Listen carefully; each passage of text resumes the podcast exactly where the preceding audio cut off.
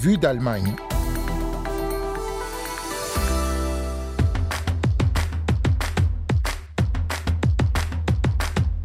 Faut-il prolonger la durée de vie des trois dernières centrales nucléaires en Allemagne au-delà du 31 décembre prochain? On croyait le débat clos pour toujours, eh bien il revient en force au milieu de l'été allemand, on vous explique. Et puis dans 5 minutes, on vous emmène au pays des glaces, en Italie, découverte d'un super projet à Palerme dans le sud, un glacier où gérants et employés sont toutes et tous des personnes migrantes, notamment africaines, qui tentent avec les crèmes glacées de s'insérer et de se faire une place dans la société. Vous écoutez Vie d'Allemagne, Guten Tag, Willkommen, soyez les bienvenus. Je vais vous raconter une petite histoire personnelle pour commencer. C'était début juillet, j'étais à l'étranger et on me demandait euh, s'il était possible que l'Allemagne décide de finalement, avec la guerre en Ukraine, de prolonger la durée de vie des trois dernières centrales nucléaires du pays. Elles doivent normalement être arrêtées définitivement à la fin de l'année. Et j'expliquais à mes interlocuteurs que non, que c'était très probablement irréaliste et que je ne voyais pas comment on pourrait revenir sur cette décision, que c'était techniquement compliqué, voire impossible. Et depuis, eh bien, je suis rentré en Allemagne et tout ce que j'ai raconté semble tomber à l'eau. L'Allemagne s'inquiète pour l'hiver dans quelques mois. Comment va-t-on chauffer les logements, produire de l'électricité de façon suffisante? Le président russe Vladimir Poutine met la pression en jouant sur les vannes de gaz et en baissant les livraisons régulièrement. On cherche des solutions tous azimuts pour remplacer le gaz russe. Et parmi les propositions, le prolongement de la durée de vie des centrales nucléaires revient donc sur la table ces jours-ci. Les trois dernières encore en activité en Allemagne, je le disais, doivent normalement être définitivement éteintes à la fin de l'année. L'Allemagne avait décidé de sortir complètement du nucléaire après la catastrophe de Fukushima. Mais voilà donc que la droite, le parti de CDU dans l'opposition et le FDP, les libéraux au sein de la coalition au pouvoir, eux, reviennent avec cette idée de la prolongation de la durée de vie des centrales. Le secrétaire général du FDP, Bian Djirsaray, s'exprime volontiers sur le sujet devant micro et caméra, comme ici sur euh, la chaîne euh, NTV tout récemment. Je pense que si nous ne suivons pas cette voie, nous aurons de gros problèmes pour produire de l'électricité. Il s'agit surtout maintenant dans cette situation de remplir les réservoirs de gaz et donc il serait, à mon avis, vraiment insensé dans cette situation d'utiliser encore le gaz pour produire de l'électricité. C'est pourquoi je pense qu'il n'y a presque pas d'autre alternative que de suivre cette voie. Une proposition dont on parlait déjà il y a quelques semaines, mais qui était exclue par euh, la coalition au pouvoir, et notamment les Verts, les écologistes. Aujourd'hui, le discours de certains au sein même du parti est différent. Même la vice-présidente écolo du Bundestag, Catherine Göring-Eckardt, ne ferme plus complètement la porte à l'idée, comme elle le disait sur le plateau de l'émission télé à Neuville dimanche dernier.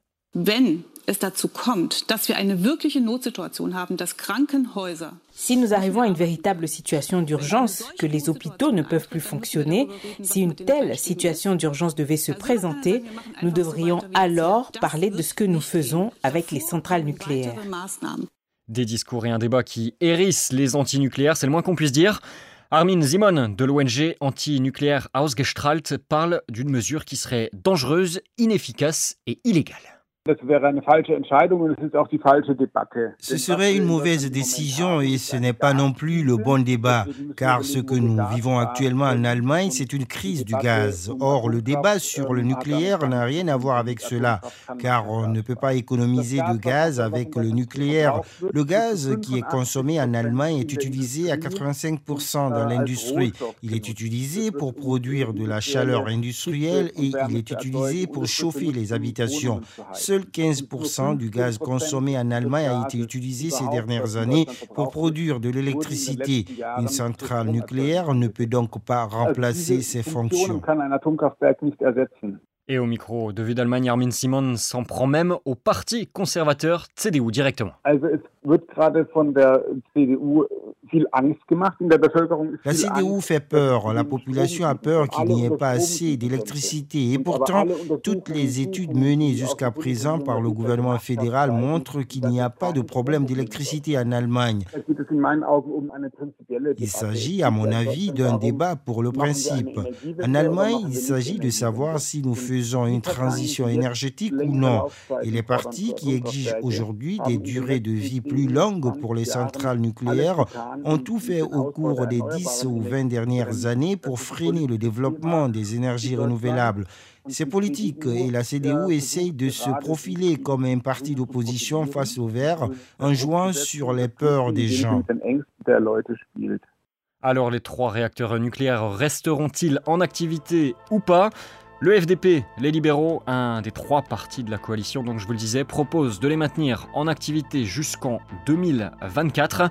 Un nouveau stress test, un test de résistance, est en cours dans le pays pour euh, connaître le niveau de sécurité des centrales et déterminer aussi si la sécurité d'approvisionnement global en électricité serait garantie sans ces centrales nucléaires. Résultat attendu dans les prochaines semaines, il n'y a pas de date précise de communiquer pour l'instant par le gouvernement. Un gouvernement qui devrait ensuite, après ces résultats donc, prendre une décision définitive.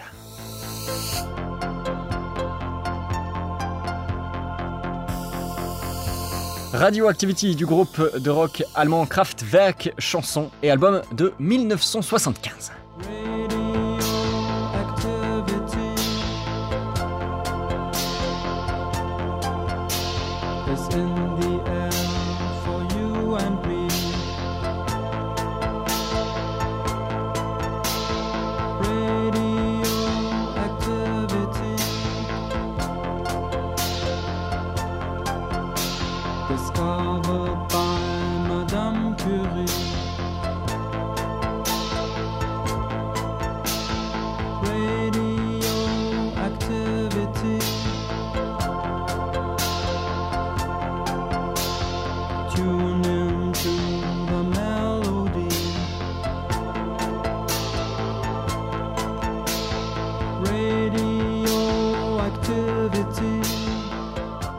Vue d'Allemagne, deuxième partie, cap maintenant sur la patrie des glaces, l'Italie évidemment. Là-bas, les glaciers qui servent les gelato aux habitants et aux touristes se comptent par milliers, avec un petit nouveau depuis le mois de juin dans la ville de Palerme, c'est dans le sud. Son nom, le bar Coni, sur sa carte, des glaces artisanales de qualité, mais surtout un projet innovant d'insertion professionnelle pour les personnes migrantes, notamment africaines. Glace dans une main, micro dans l'autre, Cécile Debarge est sur place pour nous et nous raconte tout cela. Ciao Stellina! Mi fate un favore, avete due fazzolettini da prestarmi? Due fazzolettini? De l'extérieur, le Barconi est un glacier italien comme tant d'autres. Une grande vitrine ouverte sur la rue, des cônes gaufrés et des coupettes sur le comptoir, une machine à café au casou et de grands pots d'inox qui cachent mille saveurs alléchantes. Alors, comme parfum de glace, on a fraises, citron, chocolat noix et noisette, pistache, chocolat normal, amande, stracciatella, café et un goût qu'on appelle multivolti. Ce sont des cacahuètes grillées, légèrement salées et du riz soufflé au-dessus.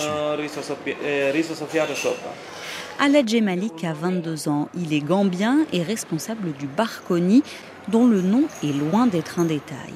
Si l'on espace les mots bar et coni, cela désigne un café où l'on vend des cornets de glace. Mais si les deux mots sont attachés, ce sont les bateaux de fortune sur lesquels les migrants traversent la Méditerranée comme à la Malik, arrivé à Palerme, en Sicile, en 2017.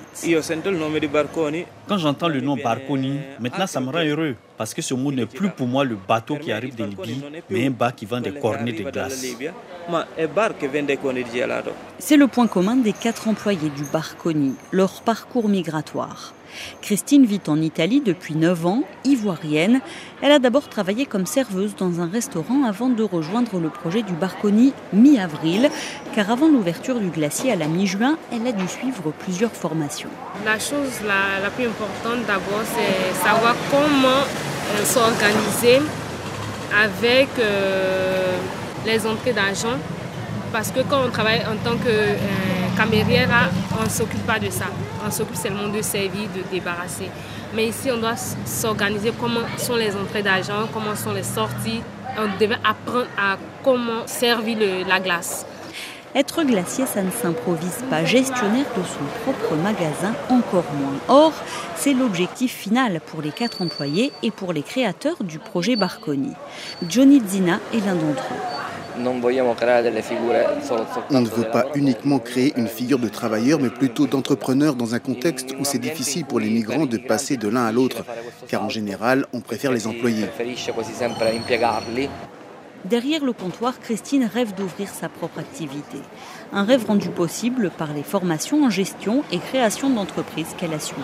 C'est beaucoup stressant, mais c'est aussi beaucoup agréable parce que déjà, ça fait de nous des personnes indépendantes. Ça nous montre un peu l'indépendance d'une personne. Ça te fait au moins réfléchir à une carrière future seule. Comment tu peux imaginer demain ouvrir un glacier Leslie est ivoirienne, elle aussi. Arrivée en Italie alors qu'elle n'avait que 17 ans, elle mesure le chemin parcouru et surtout le caractère inédit du projet. La chose la plus importante pour moi est que vraiment ils ont eu à, mettre euh, des immigrés en, avant. C'est ça qui est ma, ma plus belle chose. Déjà, donner une confiance comme ça à des immigrés à gérer, c'est vraiment un, bon départ. En Italie, comme dans d'autres pays européens, les migrants se voient souvent offrir des emplois peu qualifiés, souligne Christine. Dans un passé pas trop lointain, c'était un peu difficile pour les immigrés de trouver un travail intégratif comme celui-ci.